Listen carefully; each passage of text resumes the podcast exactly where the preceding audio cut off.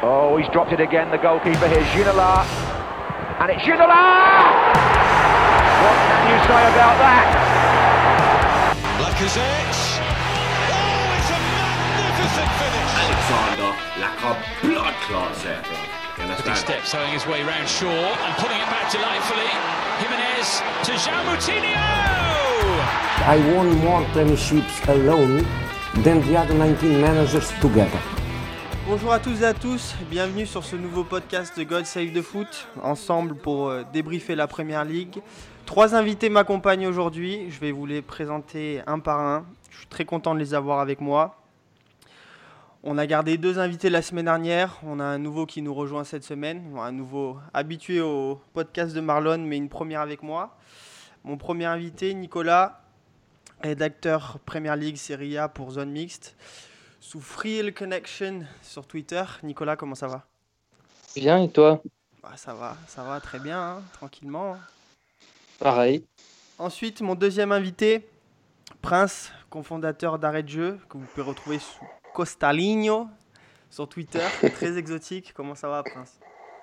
Ça va bien et toi? Ça va, ça va, très bien. Content de t'avoir avec nous aujourd'hui. Notre petite première à nous. Ouais, voilà, exactement, il faut, il faut. Et comme la semaine dernière, on retrouve à nouveau Antoine, gardien euh, Quevilly-Rouen, qui nous accompagne. Bon ami à moi, comment tu vas Antoine? Salut, ça va très bien, merci. Euh, je suis très content d'être là aujourd'hui pour cette deuxième podcast euh, avec toi. Ça va, ça prend les petites habitudes maintenant Ça se met en place? Bah ouais, du coup, ce week-end j'ai été attentif à ce qui s'est un peu passé sur les terrains de Première Ligue et, et j'ai hâte de débriefer tout ça avec vous. Comment s'est passé ton match sur le week-end? Ah bah, on a emporté nous 3-0 face à Dunkerque et ça nous a resitué dans le haut de tableau et un gros match à venir jeudi en perspective face au Mans. Très bien, bon clean sheet alors. Hopefully. Bon alors pour cette émission, on va garder un petit peu le même concept que la semaine dernière. On va intégrer le quiz au débrief avec une finale euh, entre deux des invités pour finir l'émission. On va intégrer un petit peu les top et flops durant le débrief également. Donc on va commencer avec ce premier match. Crystal Palace Newcastle. Euh, pas grand chose à dire sur ce match, un 0-0, un match assez, euh, assez calme, même si Crystal Palace euh, a dominé, surtout au niveau des, frappes au but, avec plus de 16 frappes au but durant le match. Trois fois plus que Newcastle. Euh, pourtant, euh, on s'attendait quand même à une meilleure performance de, de- de Crystal Palace, surtout, surtout au vu du début de saison de Newcastle. Début très compliqué pour, euh, pour, pour Newcastle qui n'a toujours pas gagné. Euh, Crystal Palace qui reste, qui reste mieux encore. Les Bah, garçons, qui aurait pu, qui, au- qui aurait pu l'emporter, hein, Mamadou Sakho, qui a par ailleurs été auteur d'un très bon match, a eu une occasion plutôt immanquable face au, seul face au but. hein. Et euh, voilà, bon, si Mamadou Sakho était un buteur, on, le saurait, mais euh, belle opportunité pour lui. euh, dommage pour Crystal Palace. Ah, dommage, dommage. C'est vrai qu'on a, on a pas, mal de, pas mal de défenseurs qui marquent en Première Ligue en ce moment. Ça aurait pas dérogé à la règle, mais bon. Dommage, dommage. Crystal Palace Newcastle qui s'en tire seulement avec un point. Deuxième match, les garçons. Burnley, Bournemouth. 4-0 pour, pour Burnley.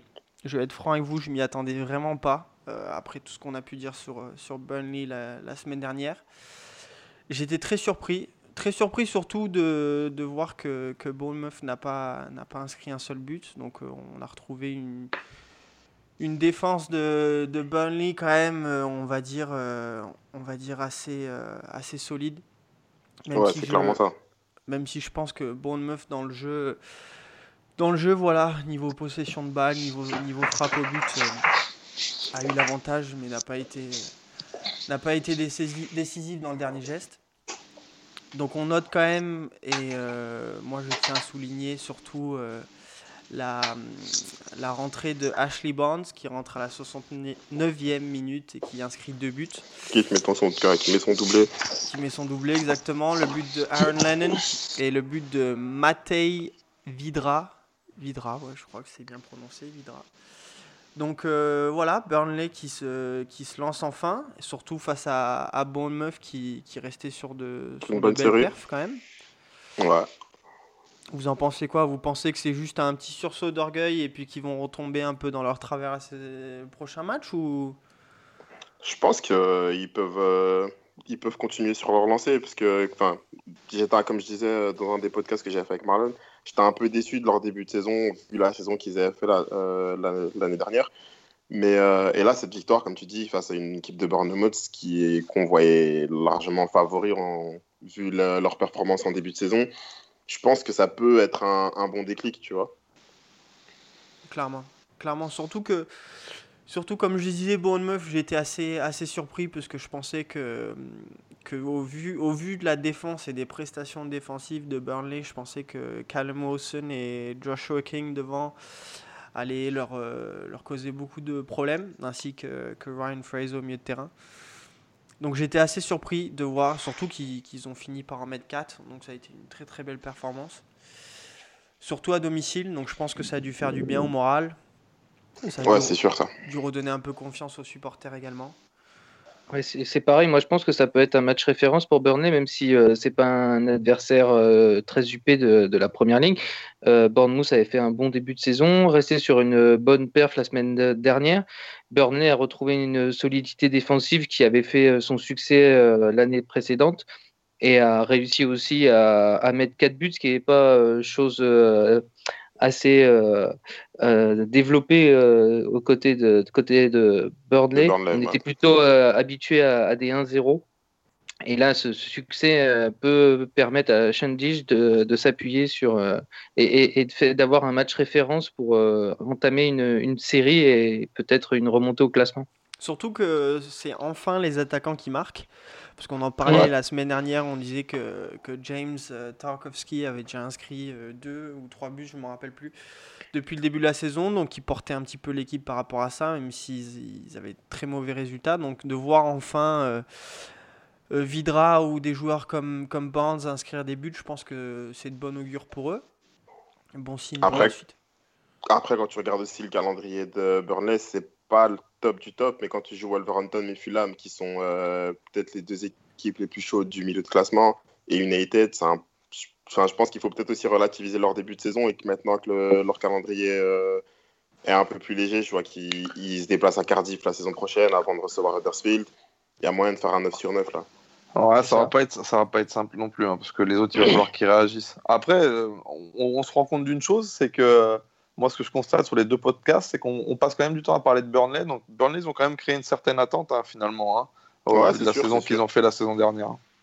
Ah ben, C'était l'équipe surprise de la saison dernière, donc c'est normal que on, on soit attentif à, à leur euh, saison euh, suivante pour voir si c'était juste euh, un feu de paille ou si euh, il y a vraiment Il y a une quelque chose qui se passe là-bas. Exactement. Bon, messieurs, on va passer au prochain match. Leicester City face à Huddersfield. 3-1 pour Leicester.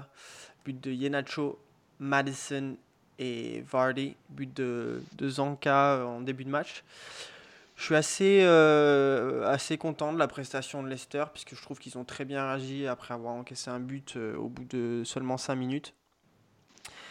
Ils se remettent bien après leur défaite à, à Bournemouth. Je pense que c'était important, surtout à domicile. Et très important aussi que, que Jamie Vardy retrouve les, Le chemin défilé. chemins défilés. Exactement. Et il y a un joueur, encore une fois, qui, euh, qui ne cesse de me surprendre, qui est pour moi une, très très bonne euh, signature pour eux. Et j'étais un peu mitigé lorsque j'ai suivi le mercato.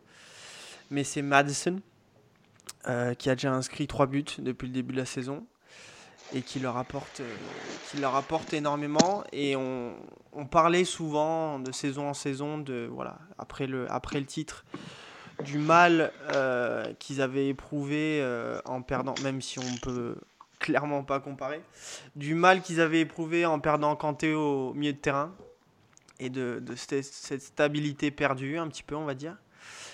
Donc là on je pense que déjà au niveau milieu de terrain, je pense qu'ils ont réussi à retrouver quelque chose de solide, on va dire. Ouais, je suis d'accord avec toi et c'est d'ailleurs euh, un de mes tops. Je l'avais déjà mis il y a deux semaines dans mes tops, James Mathison, mais je le remets encore là maintenant parce que euh, il est, moi, il m'impressionne. À 21 ans, euh, six, dans, dans- ses six premiers matchs de première ligue, c'est trois buts, une passe décisive. Et comme tu dis, euh, il ramène un certain équilibre entre Dindy, Mendy et, et, Madison, ça, on a l'impression qu'ils ont perdu Kanté, ils ont perdu Vardy, euh, ils ont perdu euh, Mares, mais derrière, ils ont bien, ils ont bien recruté. Et maintenant, enfin, comme tu dis, c'est pas juste un feu de paille, tu vois. on a vraiment l'impression que Leicester peut vraiment revenir parmi les équipes qui jouent l'Europa League. Et moi, ça me fait vraiment plaisir. Et vraiment, James Madison, je suis impatient de, de voir comment sa saison va se dérouler. Parce que si à 21 ans, il te fait ça après 6 matchs de Première Ligue, je me dis qu'il a tout pour euh, réussir euh, ben, dans, dans, un des top 4, voire top 6 du club euh, de, de, Première Ligue. Clairement. Il, a, il, apporte surtout un peu de, de créativité, de fantaisie. il est réaliste. Il est bon dans les coups de pied arrêtés et clairement, c'est un, un, vrai bonus pour le, le, milieu de, de Leicester qui manquait peut-être les dernières saisons de, parce que c'était des joueurs plutôt excentrés qui, qui, faisaient le jeu. Là, c'est clairement un numéro 10 et, du coup, euh, ça peut pas faire de mal de l'avoir euh, au cœur du jeu pour euh, les constructions offensives de Leicester. Ouais, c'est sûr. Et ouais, franchement, tu as, totalement bien résumé la chose. Et on, on, verra, on verra comment, comment ça va continuer. Mais en tout cas, moi, Leicester, cette année, je les vois vraiment au niveau de clubs comme Everton ou ouais, Everton, juste en dessous du top 6 ils vont vraiment, euh, je pense, se battre pour euh, l'Europa League et euh, un peu effacer la mauvaise saison qu'ils ont fait l'année dernière. Ah, et puis il faut aller le, faut aller le chercher, mine de rien, parce qu'ils sont allés le chercher à, à, Norwich. City. ils, ont mis, ils ont mis un peu d'argent quand même, donc c'était pas, c'était pas un transfert donné. Donc je pense qu'ils y ont mis beaucoup de beaucoup d'espoir et au vu du début de saison, je pense que la stratégie s'avère assez payante. Ouais, c'est sûr, c'est sûr et certain. Du coup, j'en profite pour ce match pour intervenir et poser la première question du quiz. Donc on le rappelle, le quiz euh, intervient lorsque la question concerne le match dont on est en train de débriefer. Donc cette première question est pour Nico. Oui. Et elle concerne l'Esta.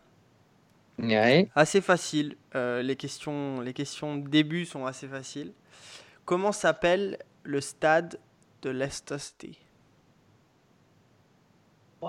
J'ai un vieux trou. Euh, je vais dire une bêtise parce que je sais que c'est pas ça. Le Liberty Stadium, mais c'est pas ça. Malheureusement, non. C'est le King Power Stadium. ah, ouais, le sponsor, le sponsor. Voilà. Je vais être un peu plus difficile cette semaine parce que c'est vrai que la semaine dernière, on a eu pas mal de, de tips et d'aide. Donc ça va être beaucoup plus, euh, plus rigoureux cette semaine. Donc désolé, Nico. Première oh, question qui te, qui te, passe sous le nez. On va passer au prochain match. Prochain match qui concerne Fulham face à Watford, un partout. Encore un match que, dont j'étais impatient de, de, dont j'étais impatient de voir. Parce que je pense que les, les deux équipes, euh, surtout, bon, surtout Watford, on on va pas en parler pendant des heures, mais on, on connaît tous le début de saison qu'a fait, Watford. Mais Fulham, voilà, je les attendais un petit peu au, tournant, au vu de leur dernier match, parce que c'est vrai qu'ils ont pu montrer énormément de bons comme euh, du très très mauvais. Donc j'avais hâte de voir, hâte de voir s'ils étaient capables de, on va dire, de, d'enchaîner une bonne perf, surtout à domicile. Et malheureusement, euh, bah, Mitrovic qui marque encore. Hein. Mitrovic 5 buts déjà depuis le début de la saison. Il est incroyable. Euh, et, je trouve aussi depuis qu'ils font, depuis qu'ils font jouer Vieto euh, devant avec lui, je trouve que la paire est quand même très très redoutable parce qu'on le voit Vieto qui est souvent euh, qui est souvent présent lors de la dernière passe.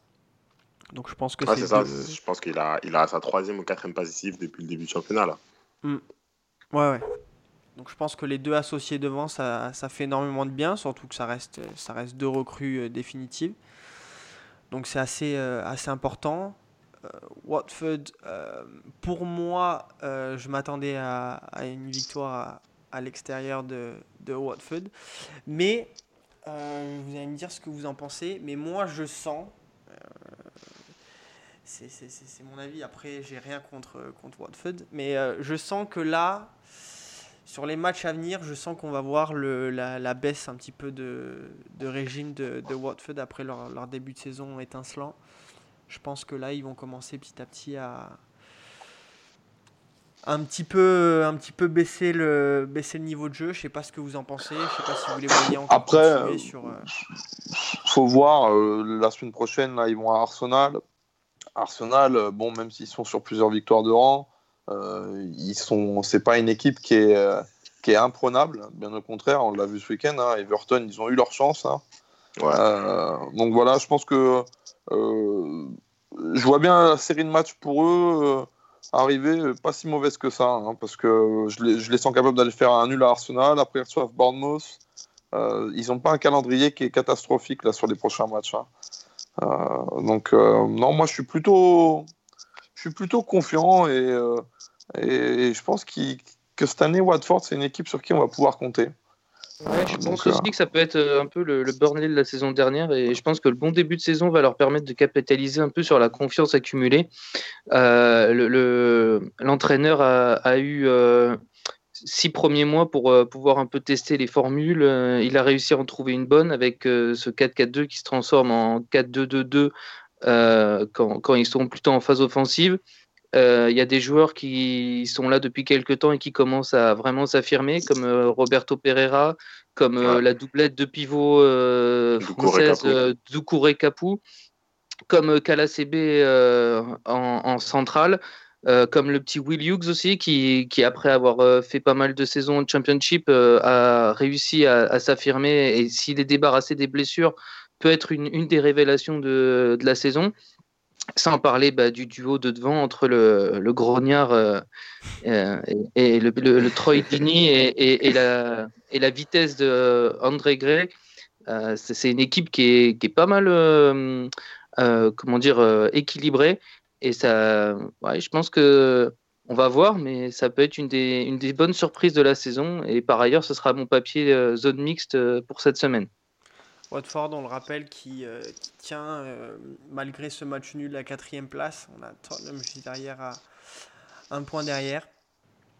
Très bon, très bon de début de saison et on voit ils ont, Ouais, ils ont encaissé, ils ont encaissé seulement 6 buts également. Donc défensivement c'est très solide. Et puis ils ont Ils en ont aussi beaucoup de ils en ont marqué 11 oui. Et puis ils ont beaucoup de, de joueurs défensifs qui contribuent énormément euh, dans le jeu offensif et dans les buts marqués Euh, les basses, 4 assists. Exactement. Donc on, on le voit, comme on le disait la semaine dernière, ça cette nouvelle génération entre guillemets de, de latéraux qui, qui apporte énormément au jeu offensif et qui Offensif, fait ouais. énormément de bien euh, à pas mal de clubs de Premier League au niveau de- des résultats en fin de match. Prochain match les garçons, West Ham contre Chelsea, euh, 0-0. Je pense un, un match nul assez frustrant, je pense, pour Chelsea qui se, qui se voyait beau. Je pense qu'ils sont, ils sont dit que West Ham était, était une équipe à prendre là, parce que je pense qu'ils vont monter en, en régime dans les mois à venir. Donc je pense qu'il y a un moment pour les, pour les jouer et puis surtout les, les taper chez eux. Je pense que c'était le moment. Surtout qu'ils ont eu plus de 70% de possession de jeu. Ils ont frappé trois fois plus souvent au but que West Ham. Bah, euh, sur le contenu du match, euh, il est clair que- Chelsea a, Chelsea a, a dominé. Après, moi, euh, je pense qu'ils auraient aussi pu très bien perdre. West Ham a eu des opportunités assez nettes.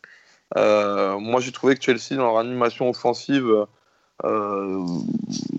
tu sens que tout repose sur des exploits individuels de William, d'Hazard, mais pas parce qu'ils n'ont pas la qualité, mais parce que c'est comme ça qu'ils construisent leur jeu.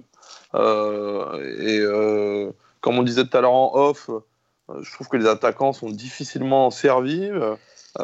C'est plus des options, on va dire, c'est pas le, plan A de- des, joueurs comme William Hazard. C'est le sentiment que moi ça me laisse quand je les observe. Et puis moi j'avais aussi une interrogation sur la composition que Sarri a mis en place, et notamment le, positionnement d'Engolo Kanté. Euh, bon, même si ça peut être intéressant pour le joueur de, développer sa palette, je suis pas sûr que, que ce soit à cette poste-là que tu tireras le meilleur euh, de Kanté. Et, ouais, au niveau de l'animation euh, offensive, j'ai pas trouvé ça euh, génialissime.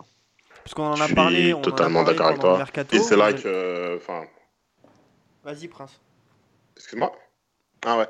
Non, je disais, euh, je suis totalement d'accord avec Antoine, c'est que on a, vraiment senti qu'il y avait un problème euh, d'un point de vue offensif. Et le premier problème, c'est ça, c'est un de mes flops justement de, de ce week-end, c'est Eden Hazard.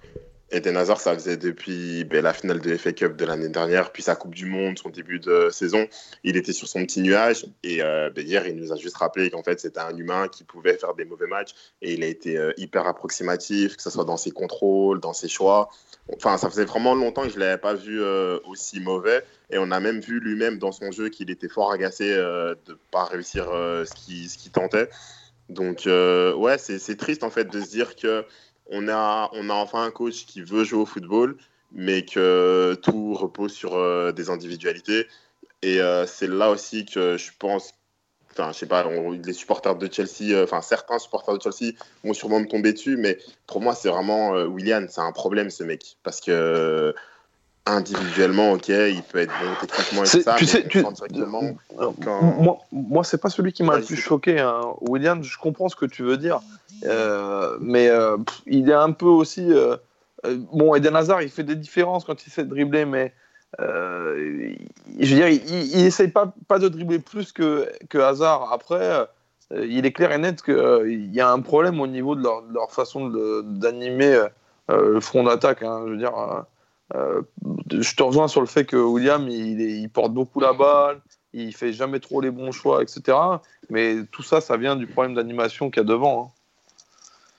T'as l'impression que c'est pas, complémentaire, quoi. C'est l'impression que ça laisse quand tu les vois jouer contre West Ham sur le moment. Ouais, je voudrais apporter deux mais bémols. Quand, quand, tu regardes le début de saison et quand. Vas-y, vas-y, Prince. Ah, excuse-moi, j'ai un problème de réseau. Euh, je disais, quand tu regardes euh, le début de saison euh, de William et de Pedro plutôt, et l'apport justement qu'il a dans le jeu collectif, ben, et tu sens toute la différence avec William en fait. C'est comme tu dis, William c'est trop individuel, trop vouloir dribbler, alors que Pedro, ben, il va faire la passe, il va chercher à combiner, à faire le jeu. Et je pense que c'est là que, que notre animation offensive, elle c'est la meilleure. Et c'est vraiment pour ça que moi, vraiment, William, ben, j'ai vraiment un gros, gros, gros blocage avec lui. Qui Malgré que ça soit ouais, un très bon joueur, mais je pense que au niveau de, de son QI football, je pense que c'est vraiment ça. C'est euh, au niveau, enfin, c'est dans sa tête, ben, il comprend pas le, schéma de jeu et c'est triste, quoi. Après, c'est ce que je disais. Moi, je voudrais apporter deux bémols. Le premier, c'est que bah, Sarri, ça fait à peine un peu plus de deux mois qu'il est au club, donc il euh, va falloir lui laisser un peu de temps pour que. Oui, c'est sûr. Il puisse euh, mettre en place ses idées et je pense qu'on pourra peut-être un peu plus juger Chelsea.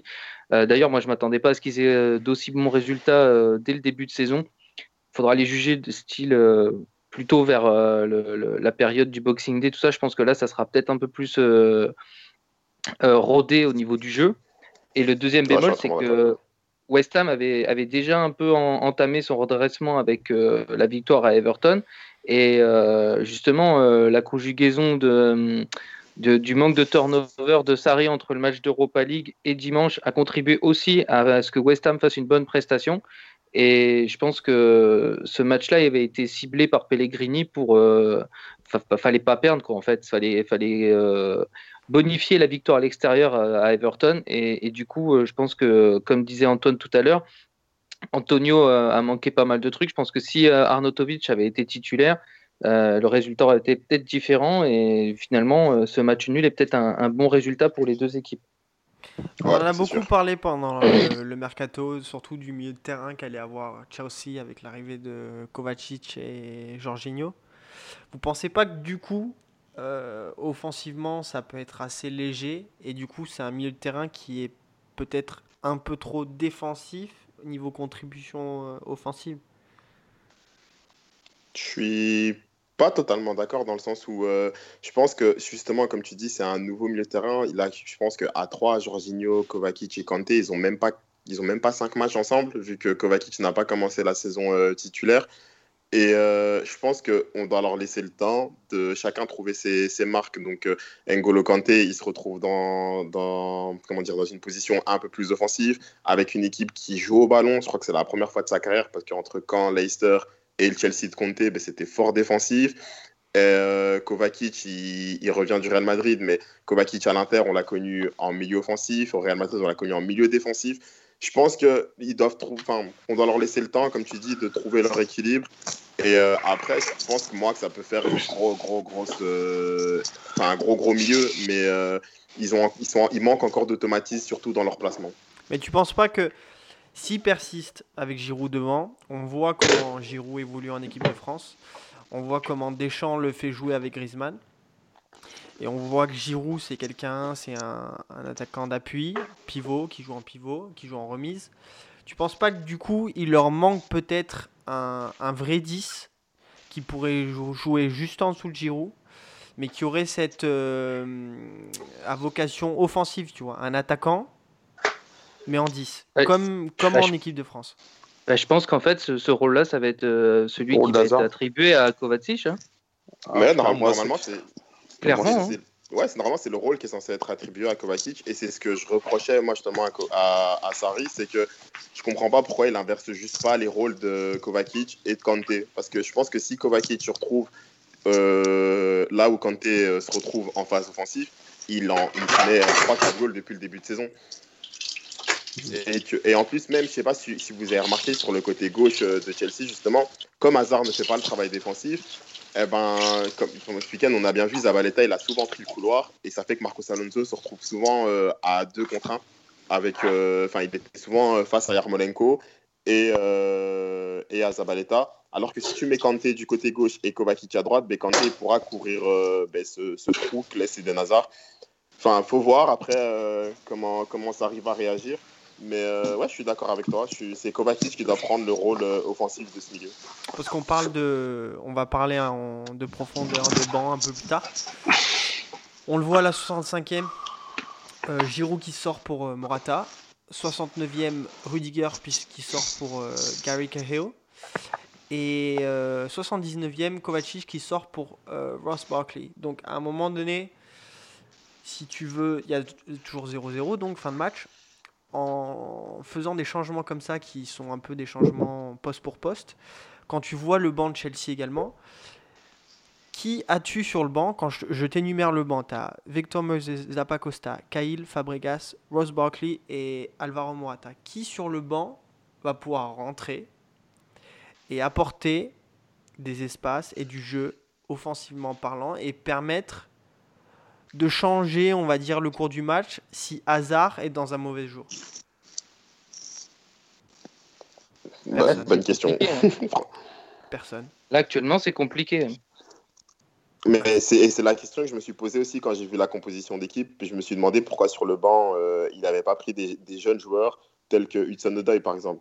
Hudson Odoi, c'est ok, il est jeune, mais il a montré en, en préparation qu'il était prêt à assumer, genre, euh, on va dire, un dernier quart d'heure en première ligue. Donc pourquoi ne pas le faire rentrer au lieu de prendre un gars comme euh, Moses que tu sais qu'il va te servir à rien parce que euh, tu vas pas le faire rentrer et que même s'il rentre, ben, il va pas faire la différence. C'est vraiment une bonne question et ça sera à voir parce que, comme tu dis, là maintenant, Pedro s'est blessé. Si on compte que sur euh, Hazard, Pedro, Willian sur toute la saison, ben, on fait pas long feu. hein. Clairement. Mais on va en revenir parce que moi je les trouve similaires au niveau des problèmes à Tottenham par exemple. Parce que justement, tu fais sortir Giroud pour faire entrer Morata par exemple. Certes, mais c'est deux joueurs qui ont le même profil, on va dire. Donc le jeu, si tu es bloqué dans le jeu et que tu as des joueurs de couloir qui t'apportent pas ce qu'il faut, en faisant sortir Giroud et en faisant rentrer Morata, malheureusement, tu vas pas changer grand chose au cours du jeu parce que c'est deux joueurs qui vont jouer un petit peu de la même façon. Tu vas pas faire entrer le joueur vif, rapide, qui va prendre euh, les espaces. Et c'est un peu le même problème qu'il y a à Tottenham au- aussi. Je trouve que aujourd'hui c'est devenu super important quand on voit euh, les Manchester City, les Liverpool. On voit que hum, les options que tu as sur le banc sont extrêmement importantes parce qu'il y a beaucoup de matchs contre des équipes, on le sait, la Première Ligue est un championnat très compétitif et que toutes les équipes te posent problème. Et justement, quand tu te retrouves face à des situations comme ça, où tu vas pouvoir te dire, je peux me reposer aussi sur mon banc si euh, tel ou tel joueur vedette ou tel ou tel joueur à tel poste ne fait pas son match ou fait un non-match, je vais avoir les armes pour justement changer le cours du jeu. Et il y a beaucoup de clubs, Chelsea comme Tottenham notamment, qui pour moi n'ont pas, n'ont pas ces atouts-là, n'ont pas ces armes-là aujourd'hui. C'est pour ça qu'ils sont tenus en échec. Face à des, des, équipes comme West Ham et West Ham qui a une très belle équipe, mais au vu du début de saison et au vu du jeu de West Ham et au vu du début de saison de Chelsea, pour moi, Chelsea doit, aurait dû faire ce qu'il fallait pour s'imposer. Ouais, c'est sûr. Je suis totalement d'accord avec toi. Bon, les garçons, on va passer au, au, prochain match. Tiens, avant de passer au prochain match, d'ailleurs, j'en profite, j'ai la deuxième question du quiz. Donc, question qui concerne Chelsea et Eden Hazard. Cette question est pour Antoine. -hmm. Et elle concerne la saison dernière. Combien de buts Hazard a-t-il inscrit avec Chelsea l'année dernière? Waouh euh... Sachant que c'est un chiffre, sachant que c'est un chiffre et que c'est ouais, pas facile à mets... trouver, tu as une marge, tu une marge de 2. Ah, il, il, est gentil avec moi hein, à chaque fois les gars. Hein. vous, vous, vous, vous, devriez faire preuve de mécontentement. Hein. Euh, je, je, dirais qu'il a mis, euh, oh, mais je vais dire une bêtise hein, de toute façon quoi qu'il arrive. Euh, 18 buts 12 buts. T'en es très loin. Ah, bon. Ouais, celui-là. J'ai perdu. Malheureusement. Bon, Antoine aussi. Nico, ça va. Erreur d'Antoine.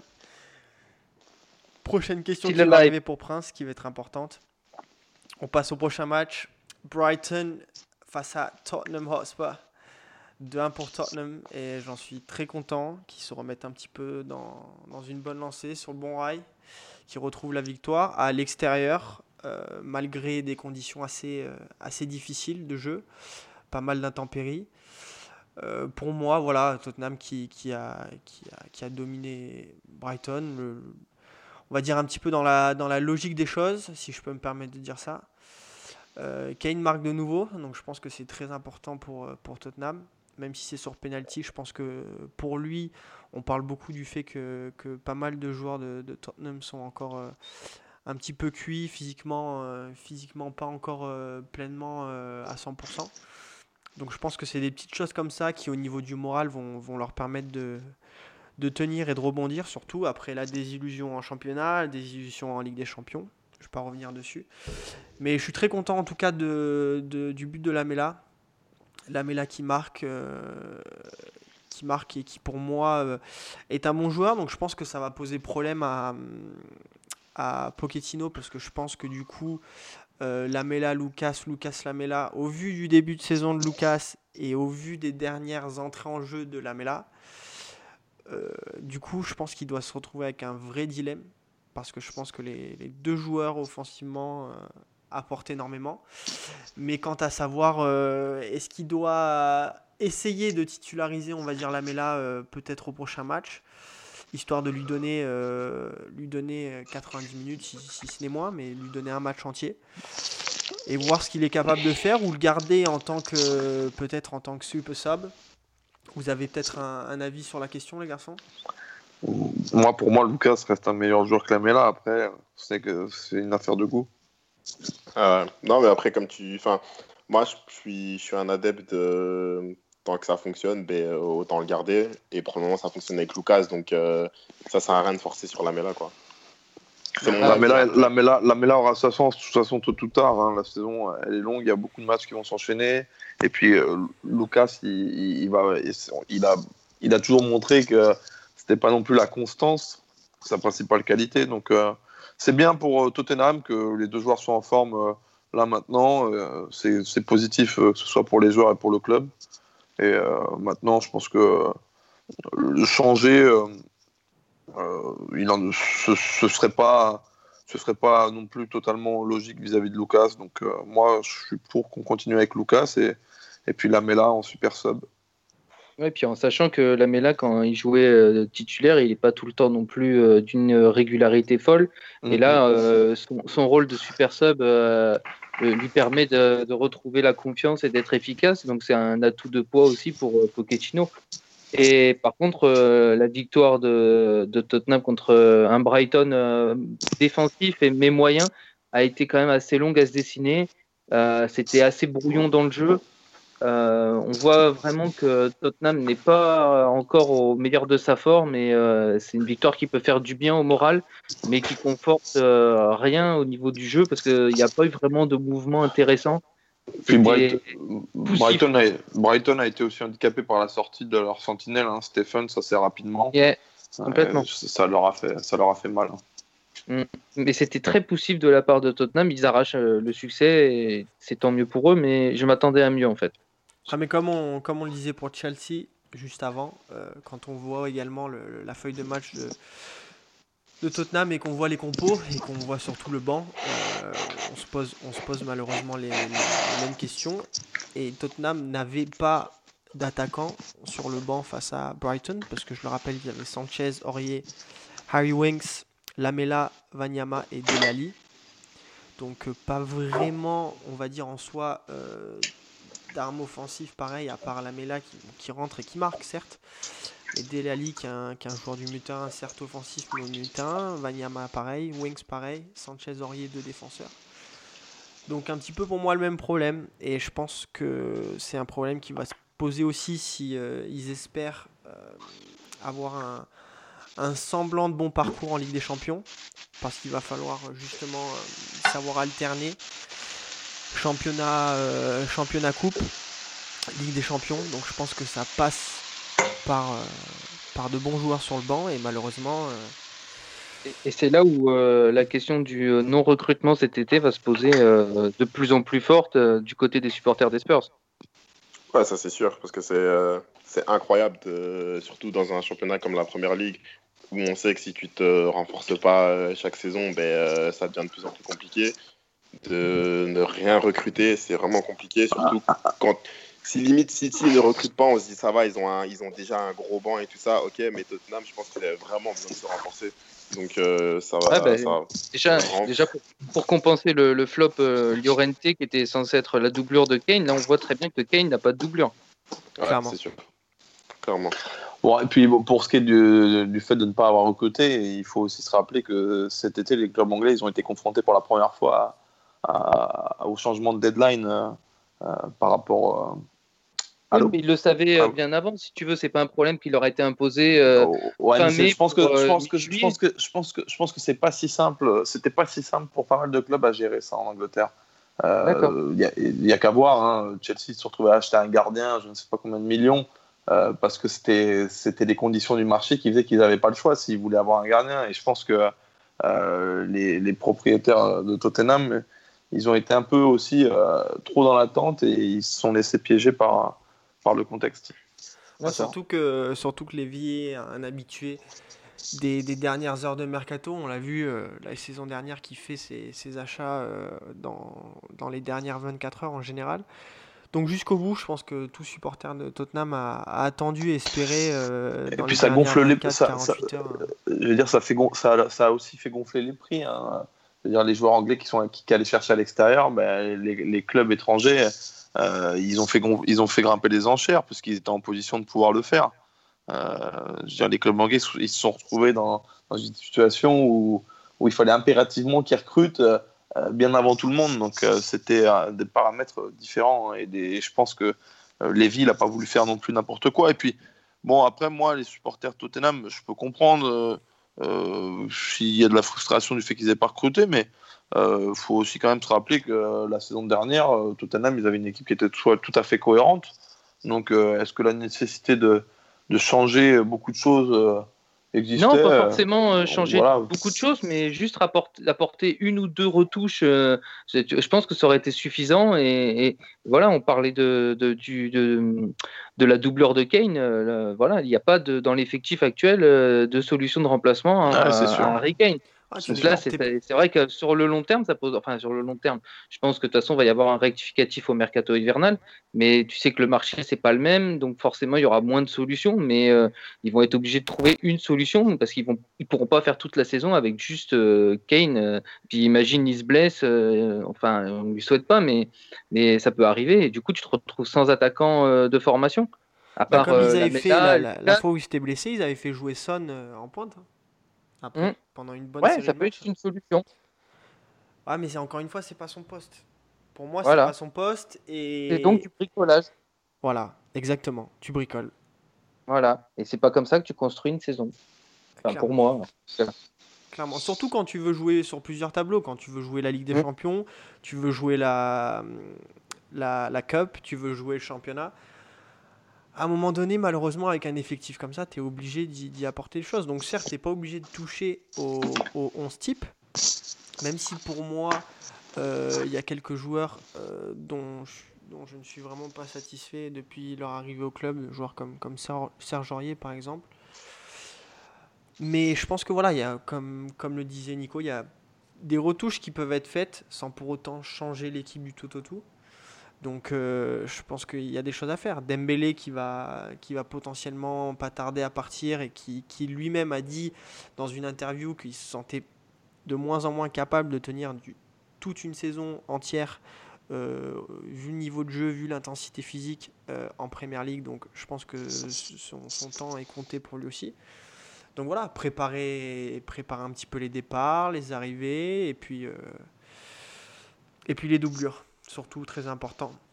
Donc je profite de ce match, Brighton-Tottenham, pour poser sa question à Prince. Je t'écoute. Question qui concerne Harry Kane.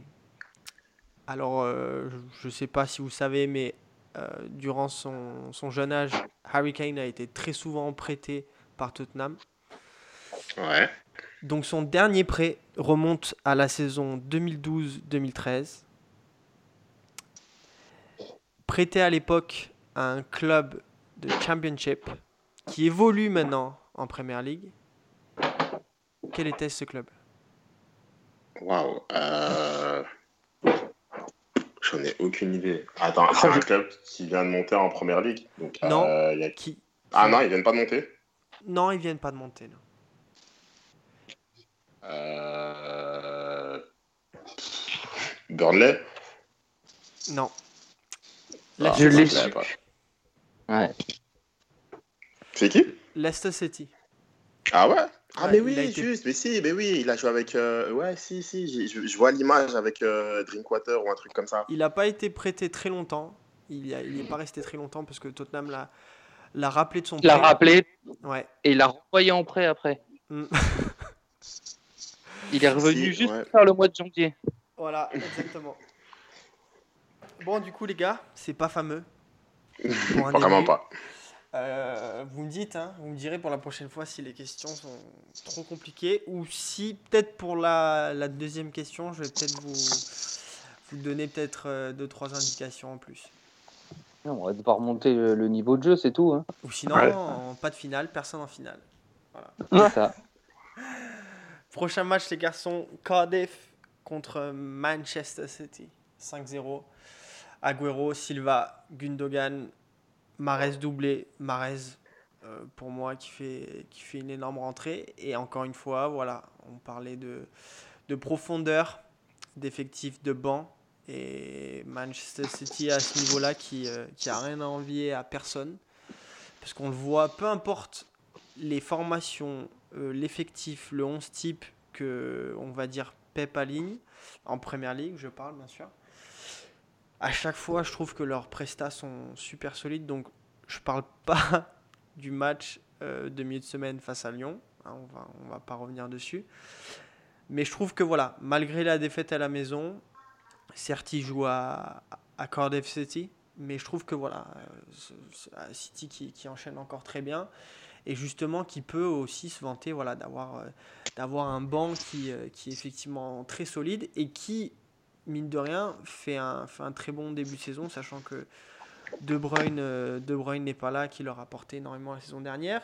Ce week-end, ils ont joué sans, ils ont joué sans David Silva, enfin, du moins Silva n'était pas titulaire. Mendy qui est blessé. Donc je pense que voilà, malgré l'adversité, malgré les pépins, on le voit souvent des clubs euh, qui sont victimes d'une ou deux blessures ou d'une ou deux joueurs en méforme qui justement euh, en périssent en... et ont du mal à, à rebondir. On voit que City, malgré, malgré les blessures ou malgré les absences, quoi qu'il arrive, euh, ils arrivent toujours à être au-dessus. Quoi. Non, mais de toute façon, c'était prévu. C'était prévu. hein. C'est euh, un des favoris euh, naturels à, à- à la succession euh, pour le titre. Euh, je pense euh, avec euh, Liverpool. Et euh, le- le- le- là, pour le coup, eux, ils ont fait un recrutement euh, ciblé, intelligent. Euh, comme tu dis, l'apport de Marez, euh, qui, devait déjà arriver au mois de janvier, euh, dernier est, vraiment une très bonne plus-value pour, l'effectif et permet à Guardiola de faire tourner et de, sans avoir une baisse de qualité dans son 11. Et, et, ça, c'est vraiment intéressant pour un coach de pouvoir s'appuyer dessus. Et moi, je voulais euh, souligner, même si c'est pas évident pour eux, mais euh, mon flop pour Cardiff qui, qui sombre complètement. C'est une troisième défaite consécutive. Ils ont toujours pas gagné le moindre match. Bon, je pensais pas que ça allait contre. contre La saison s'annonce longue. Hein. Voilà, qu'ils allaient, gagner un match. Mais ouais, euh, je pense que eux, pour le coup, autant City est candidat au titre, autant eux, ils sont candidats pour la, le retour en Championship. Et ça paraît vraiment compliqué pour eux et puis ils ont des blessés en plus. Hein. que, ce soit, que ce soit Cardiff ou, Huddersfield, euh, tous les deux derniers du championnat, euh, la saison va être très compliquée pour les deux clubs. Mm. Ouais, mais Newcastle, euh, je pense que je pense qu'ils ont une force en, en, Benitez et je pense que lui justement, il est il est capable de, de, on va dire se battre face à, à l'adversité. Je pense qu'il est capable de on va dire de de relancer l'équipe malgré, euh, malgré une méforme ou quoi. Je pense que il gère très bien un groupe et euh, moi je me fais moins de soucis pour, pour Newcastle, mais c'est vrai que Cardiff et Huddersfield, ils ont encaissé le même nombre de buts, 14 buts depuis le début du championnat. Mmh. Ils en ont marqué seulement 3. Et je pense que pour les deux clubs, ça va être, euh, ça va être très, très compliqué. Et puis si leur gardien ne sort pas deux pénalités les premiers matchs, il serait vraiment au chou de chez au chou là. Mmh. en plus, Nico Non, mais ça y est, moi c'est. Ouais, moi je suis là aussi. Bon. Très bien, bah, je profite de ce match pour poser la quatrième question du quiz. Quatrième question qui est pour Nico. D'accord. Et question qui concerne Manchester City et qui concerne plus spécifiquement Fabien Delph. Ouais. J'aimerais que tu me dises, c'est un peu le même style de question que la semaine dernière. J'aimerais que tu me dises à quel club Manchester City a acheté Fabian Delph. Aston Villa? Aston Villa, bravo. Ouais, well done. Elle, était facile celle-là. on est obligé, on est obligé d'en mettre quelques-unes quand même. Vous n'allez pas faire des, des zéros pointés tous les lundis. C'est ça. Mais bravo, bravo. Merci. On enchaîne. Prochain match, Liverpool-Southampton. 3-0 pour, euh, pour Liverpool. Il compte son camp de Hout, Houdet, je sais pas, sais pas comment le prononcer. Matip Salah. Liverpool qui, euh, qui déroule et qui montre clairement pour moi sa suprématie cette année. Solide défensivement et offensivement. Il joue énormément bien les contres. On l'a vu que ce soit à la fois contre Tottenham, à la fois contre le PSG, à la fois encore une fois contre, contre Southampton aujourd'hui. Ils ont réussi à trouver cette euh, stabilité défensivement, euh, surtout avec l'arrivée d'Alisson au but. Et on voit, euh, ils ont une facilité à se projeter vers l'avant et une rapidité à se projeter qui, qui fait mal à n'importe qui en fait. Ah bah, là, c'est clair. moi, je pense que Liverpool, cette année, moi, c'est sur eux que je mets une pièce. ils dégagent une puissance et, surtout, tu vois qu'il y a une cohésion collective qui est incroyable. C'est-à-dire, les mecs, que ce soit les trois devant, tout le monde se donne à 100%. et bon, on l'a vu mardi contre Paris et là encore ce week-end, c'est un rouleau compresseur. Hein. moi, Liverpool, cette année, je pense que ça va être ça va être très très très très difficile de les battre et que ce soit en première ligue et, et même en Ligue des Champions. Hein. Je suis totalement d'accord avec toi. Je suis totalement d'accord avec toi. Et comme on disait juste avant, on parlait du, de la profondeur d'effectifs de Chelsea et de Tottenham. Cette fois-ci, on a l'impression que Liverpool, justement, ils ont un des meilleurs bancs, euh, voire le meilleur banc d'Europe. Parce que quand tu peux, tu peux te permettre de laisser. Euh, euh, comment laisser, Firmino, Firmino Mané et euh, même comme euh, Nabi Keita sur le banc et que sur le terrain tu te retrouves quand même avec Shakiri, Vela Edoum, euh, et Salah devant, c'est euh, c'est juste euh, incroyable.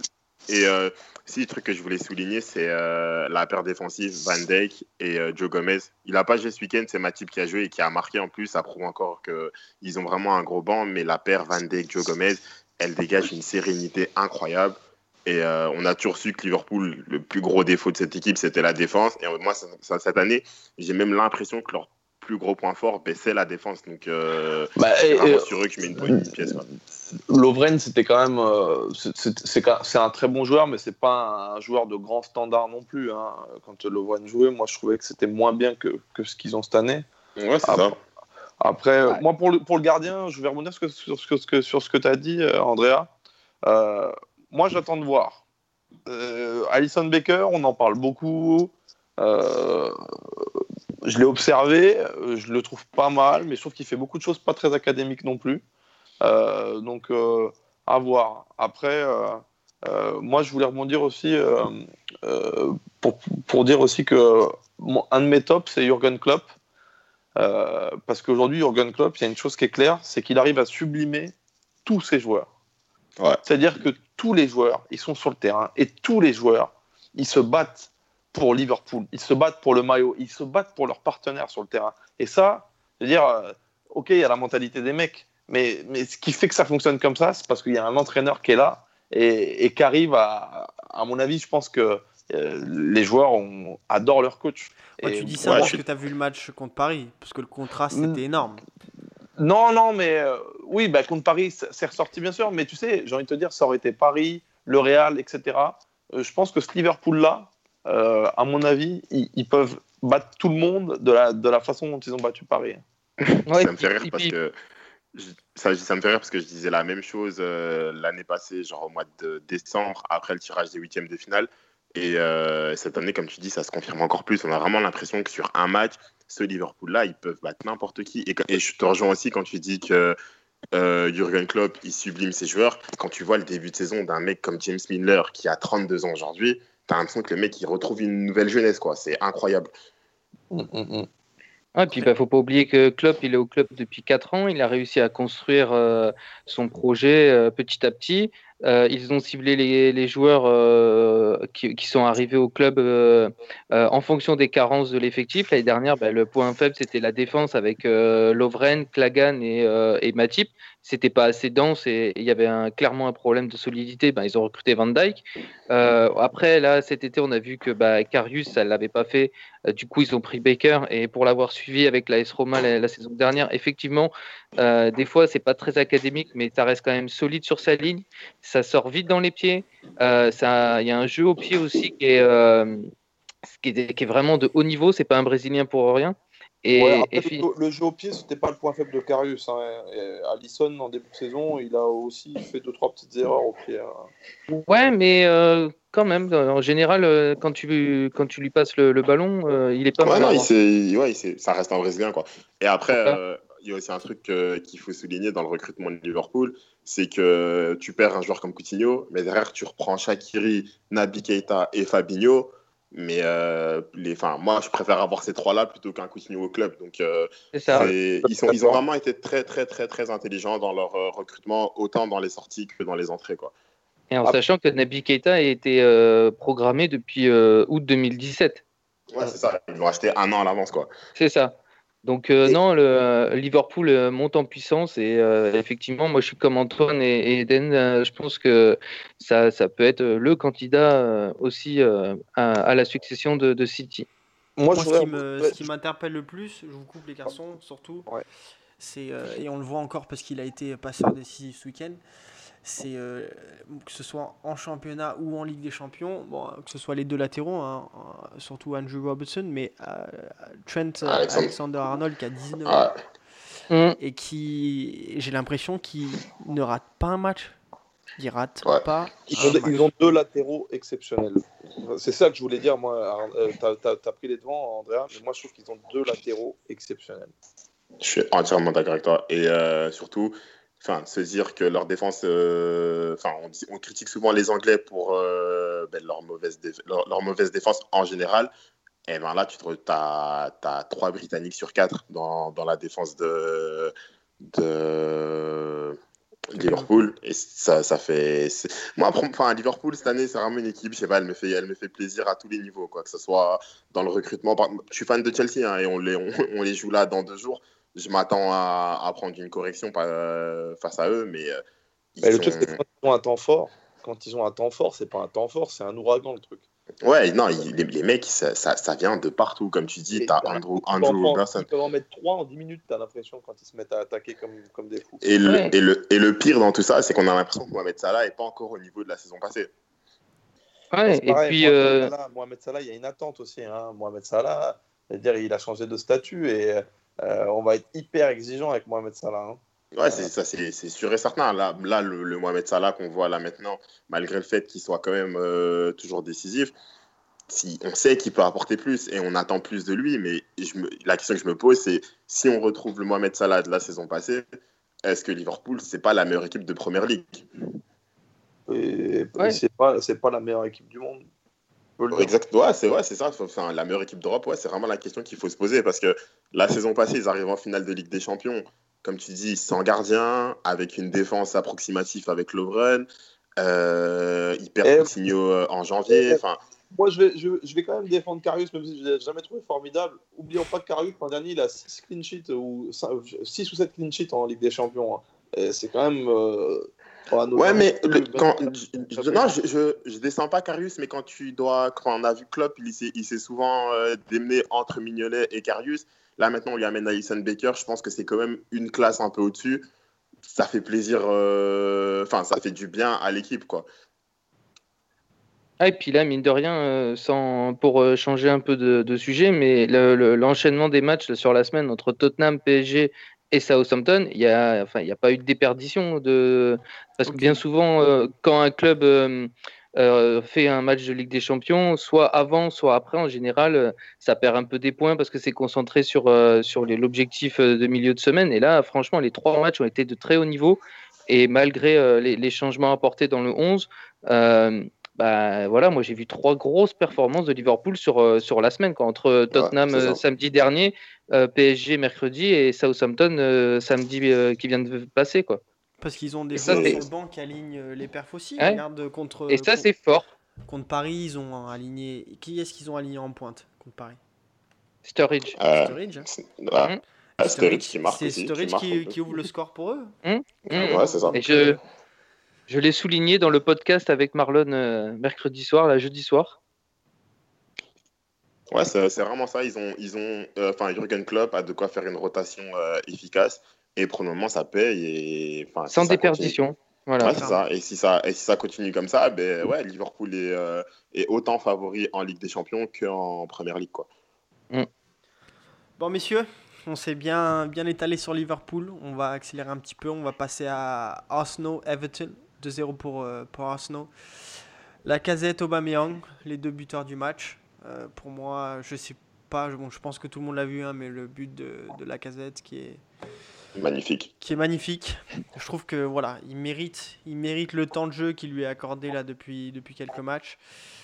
Le, le repositionnement de- d'Aubameyang à gauche, euh, la confiance qui est accordée par, par Emery à, à la casette. Donc je sais pas si s'il l'a s'il l'a gagné à l'entraînement, s'il l'a gagné lors de ses, de ses rentrées en jeu durant, durant, durant les matchs. Ouais. Mais moi pour, moi, pour moi, voilà, Emery, je pense qu'il il a enfin osé euh, aligner cette équipe-là et je pense qu'il s'est vite rendu compte que là, sur les 2-3 derniers matchs, que c'était clairement payant. quoi. Ouais, je suis totalement d'accord avec toi. Et justement, j'en parlais dans un des podcasts avec Marlon. C'était euh, lors du match euh, Arsenal contre, euh, je sais plus, mais euh, enfin, la casette fait une entrée et euh, tu sens qu'il fait directement la différence. Je crois que c'est contre Cardiff, ouais. Et la casette fait son entrée et il fait directement la différence. Et je disais à Marlon, je dis, mais je comprends pas pourquoi Emery ne, repositionne pas Aubameyang sur un côté et laisse la pointe de l'attaque à la casette. C'est effectivement ce qu'il a fait par la suite. Et on voit que c'est payant parce que je pense que ces deux joueurs-là sont totalement complémentaires. Ils savent jouer au football tous les deux. Il y en a un qui redescend plus chercher le ballon, donc la casette. Il y en a un qui va chercher la profondeur, c'est euh, Aubameyang. Et euh, ouais, ça fonctionne. Donc, donc je comprends. Enfin, c'est pour moi, c'est la, la question que je me pose, c'est pourquoi il l'a pas fait plus tôt. Et Arsenal aurait peut-être euh, perdu moins de points euh, en ce début de saison. Surtout que tu vois qu'Aubameyang, il est à l'aise à ce poste-là, jouer à gauche avec la casette devant. Tu sens que voilà, ça le gêne pas tant que ça en Pas match. du tout, ouais, c'est ça. Offensivement, il y contribue tout autant et je trouve que c'est dommage parce qu'ils auraient pu encore mieux commencer la saison. J'en ai parlé, euh, ai parlé sur Twitter en, demandant voilà parce que moi je- je- j'aime énormément euh, ce joueur euh, qui est la casette et j'avais hâte de, les voir surtout évoluer les deux parce que je trouvais ça je trouvais ça bête voilà, d'avoir acheté un joueur maintenant il y a plus d'un an comme la casette, d'avoir fait en plus de ça venir Aubameyang et de ne pas les avoir tous les deux en même temps sur le terrain. Je trouvais ça très dommage. Et on le voit même euh, maintenant, en- même si au milieu de terrain je suis moins d'accord avec ses choix au niveau des postes et au niveau des joueurs. On l'a vu qu'il a fait jouer Torreira, euh, Torreira ce week-end. Euh, je sais pas trop ce qui se passe avec Mictarian non plus. Euh, Ozil qui est voilà qui un, un week-end il retrouve son, son jeu le week-end d'après il l'a perdu donc au milieu de terrain je trouve qu'ils ont beaucoup de joueurs qui font des prestats un peu en dents de scie, que ce soit Chaka, Ozil mais voilà à partir Mais du moi, je moment pense où que- ouais Je pense que le, pro- le problème au milieu du terrain, euh, le problème qui a été posé à, à Emery, c'est euh, le jeune euh, Gendouzi, je pense que c'est comme ça qu'il s'appelle, Mm. qui, a, qui a fait euh, une prépa et un début de saison hors norme. Donc, tu tu peux pas sortir Chaka du 11 parce que c'est un peu euh, le, le fighting spin, le, le mec qui, qui, qui, euh, qui motive l'équipe, c'est un peu la grande gueule du vestiaire. Donc, un gars comme ça, tu le mets pas sur le banc.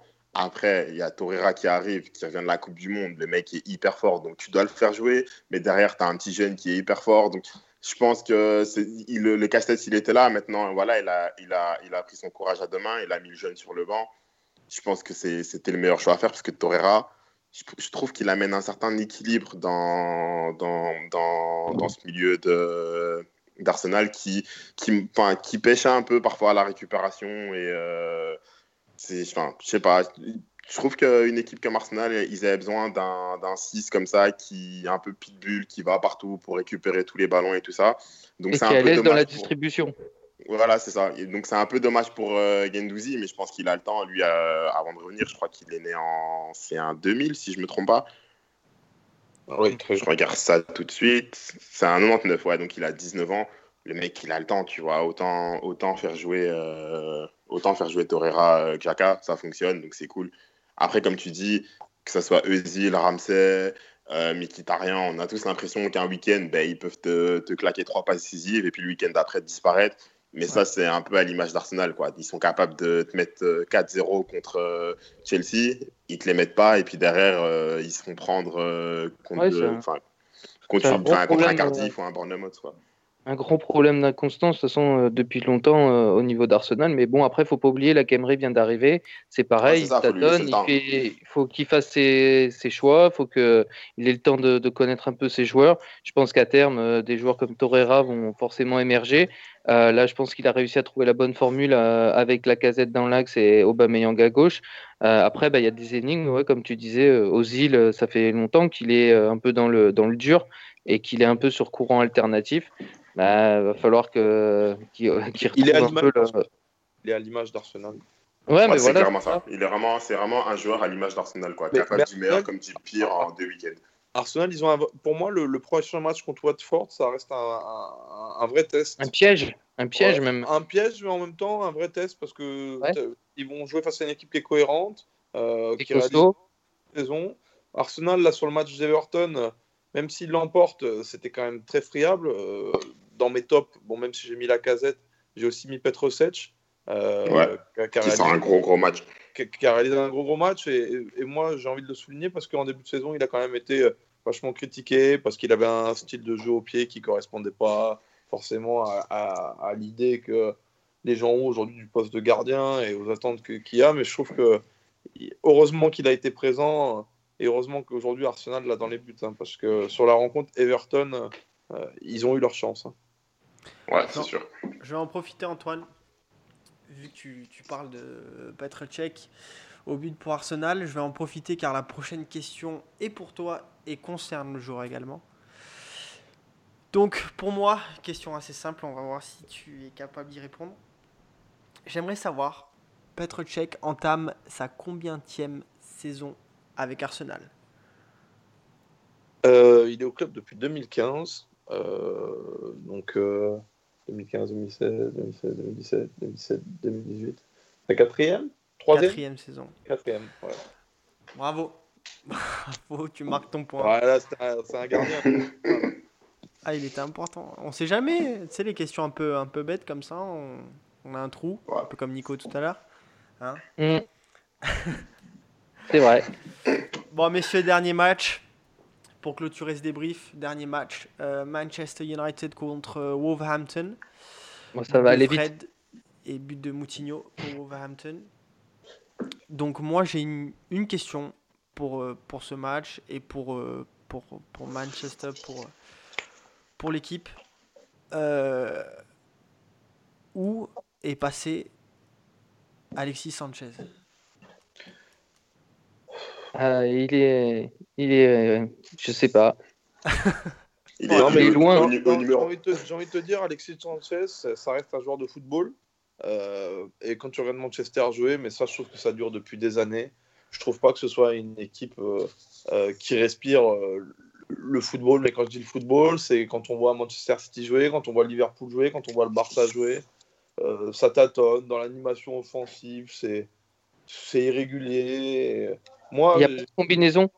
non, il n'y a pas de combinaison, jamais mais- j'ai envie de te dire, c'est la signature de Mourinho depuis quelques années.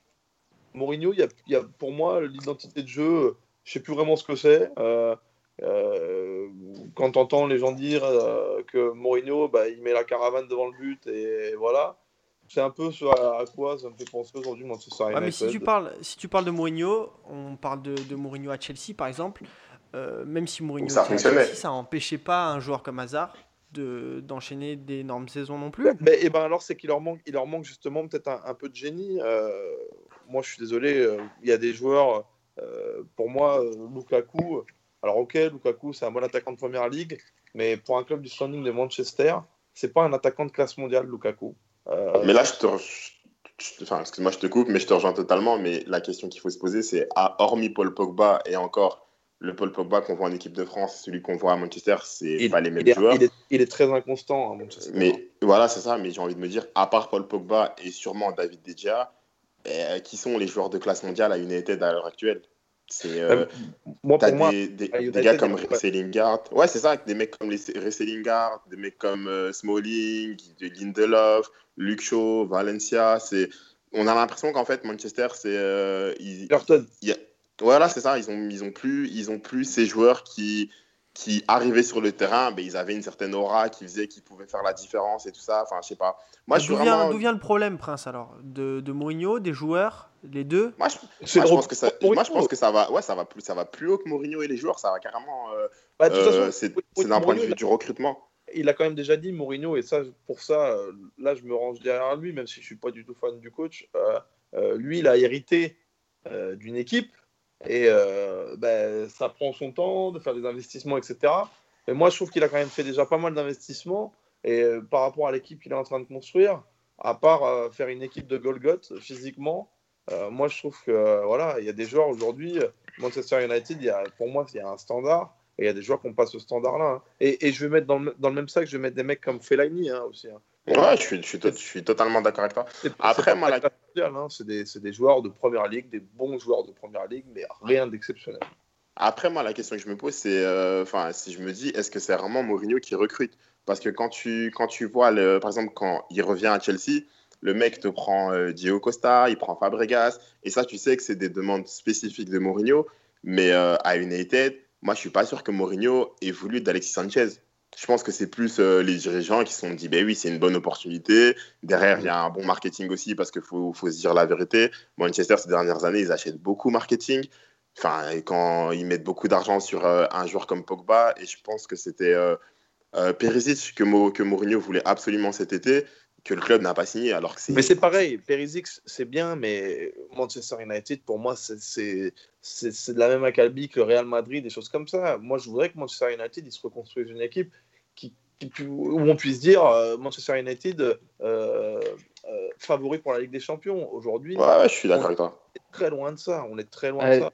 De toute façon, s'il y a vraiment un problème en ce moment à Manchester, c'est entre euh, Ed Woodward et Mourinho, parce qu'apparemment le- euh, le- l'entraîneur euh, reproche euh, à son dirigeant de ne pas lui accorder les moyens ou même les, les joueurs euh, qui, Enfin, qui voudraient. Mourinho, Donc, euh, Mourinho, dans tous les clubs où il est allé, il a acheté pour des millions des millions. Ses équipes, elles n'ont jamais bien joué pour autant. hein. Donc il y a aussi un problème de fond par rapport à ça. Mais après, Non, après mais- il y a, il y a une certainement, mais en- entre, mais en plus, il y, a- il y a aussi ce problème là pour Ouais, le coup. mais Après, après ce qui, ce qui, le, le problème aussi, c'est que, enfin, ça, ça, moi, je pense que ça part justement du rapport dirigeant-entraîneur, où euh, Mourinho ben, commence à se plaindre qu'il n'a pas les joueurs qu'il veut.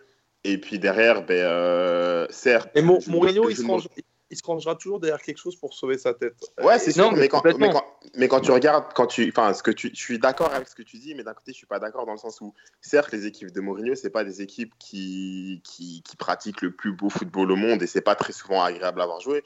Mais euh, à l'Inter, par exemple, ou à Chelsea, Mourinho, il a demandé des joueurs qu'on lui a donnés et il a gagné avec ces joueurs-là parce qu'il a, il a euh, une certaine philosophie de jeu qui fait que à la fin, ça reste un gagnant. Mais, Ouais, mais United, Quand il est arrivé là-bas, la, la base qui était déjà en place euh, lui convenait déjà beaucoup plus qu'à United. Je pense que quand il est arrivé, l'effectif, euh, euh, je pense qu'en grande partie ne lui, lui convenait pas. Donc, euh, Ouais, mais à United, en fait, le problème, c'est que le- la majorité de l'effectif n'avait rien à faire là. Ce que euh, Van Gaal et euh, Moyes ont fait à Manchester, c'est euh, c'est un crime, moi, j'ai envie de dire. Quand, quand tu Ah, vois plus ce Van Gaal que Moyes.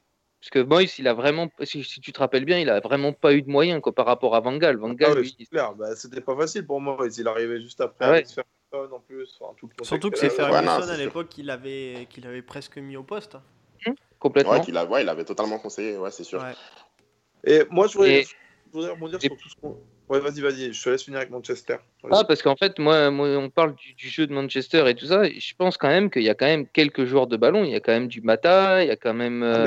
Ander Herrera. Normalement, avec le matériel qu'il a, euh, Mourinho devrait quand même proposer autre chose que ce qu'il propose Ah, actuellement. C'est clair, c'est clair. J'utilise souvent le- le- le- le- l'adjectif euh, boring euh, United, comme on parlait à l'époque du boring Arsenal avant, euh, avant euh, l'arrivée d'Arsène Wenger, mais là c'est clairement ça. Quoi. Je veux dire, c'est quand même pas normal que United euh, fasse Non, un sûr. contre euh, Wolverhampton. euh. Et ce qui est Mais- pas bien, c'est qu'on s'y habitue au final à ça. Aujourd'hui, Ouais, non, mais complètement. quand on va les Ah, regarder, que ça- ça va pas être, euh, un ça fait déjà 4-5 ans qu'ils sont rentrés dans le rang, mine de rien. Ouais, c'est- triste à voir. C'est c'est- comment dire, c'est triste à voir. Et le problème maintenant, c'est que ben, la troisième saison de Mourinho arrive, les problèmes arrivent, on commence à sentir la tension entre les joueurs et l'entraîneur.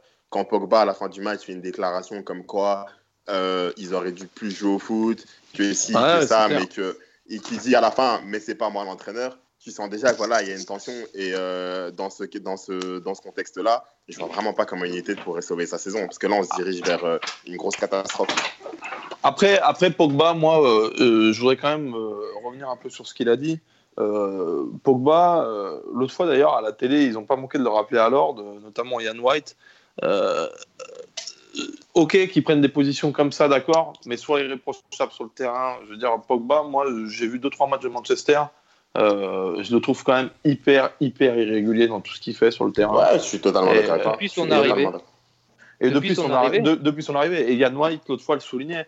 Il a dit le problème de Pogba, c'est qu'aujourd'hui, vu qu'il est champion du monde, il pense qu'il est quelqu'un d'autre de qui il est réellement. Ouais, Euh, c'est sûr. Et, et- et c'est son gros problème. Ouais, mais un, C'est moi, déjà le cas Pogba, d'être champion du monde. hein. Ouais, c'est ça. Pogba, on a l'impression que c'est un mec qui choisit ses matchs. Pogba, quand tu regardes la saison passée, le match où il a été de Bath City, juste avant qu'il soit champion, Pogba sort le match de sa vie. Et le week-end d'après, je sais plus c'était contre qui, t'as l'impression que c'est pas du tout le même joueur. Et c'est vraiment. En fait, moi, je pense que Paul Pogba, il s'est fait avoir par, euh, par son ego, en fait. C'est-à-dire que il, se considère comme un des meilleurs milieux au monde. Ça, ça l'est sûrement, on va pas, on va pas lui retirer ses qualités. Mais en jouant comme ça, ben, ça fait que dans des matchs euh, comme contre Chelsea ou, euh, City ou quoi que ce soit, il va vouloir se sublimer, vouloir se montrer pour un peu flatter son ego. Mais derrière, après, dans les petits matchs, ben, il est suffisant et ça, c'est toute son équipe qui paye. Quoi. Après, euh, pour re- rebondir sur ce match, les gars, euh, on parle de Manchester. Moi, je voulais avoir quand même un petit mot pour Wolverhampton. Ouais. que j'ai trouvé plutôt cohérent moi sur ce match. Je les ai trouvés solides. Ils ont eu des opportunités offensivement. Ils auraient pu aussi, euh, un peu à l'image de West Ham contre Chelsea, ils auraient pu aussi en fin de match, si 2GA fait pas 2-3 parades, avoir leur chance. Euh, moi, je trouve que pour un promu, c'est pas mal, c'est assez solide.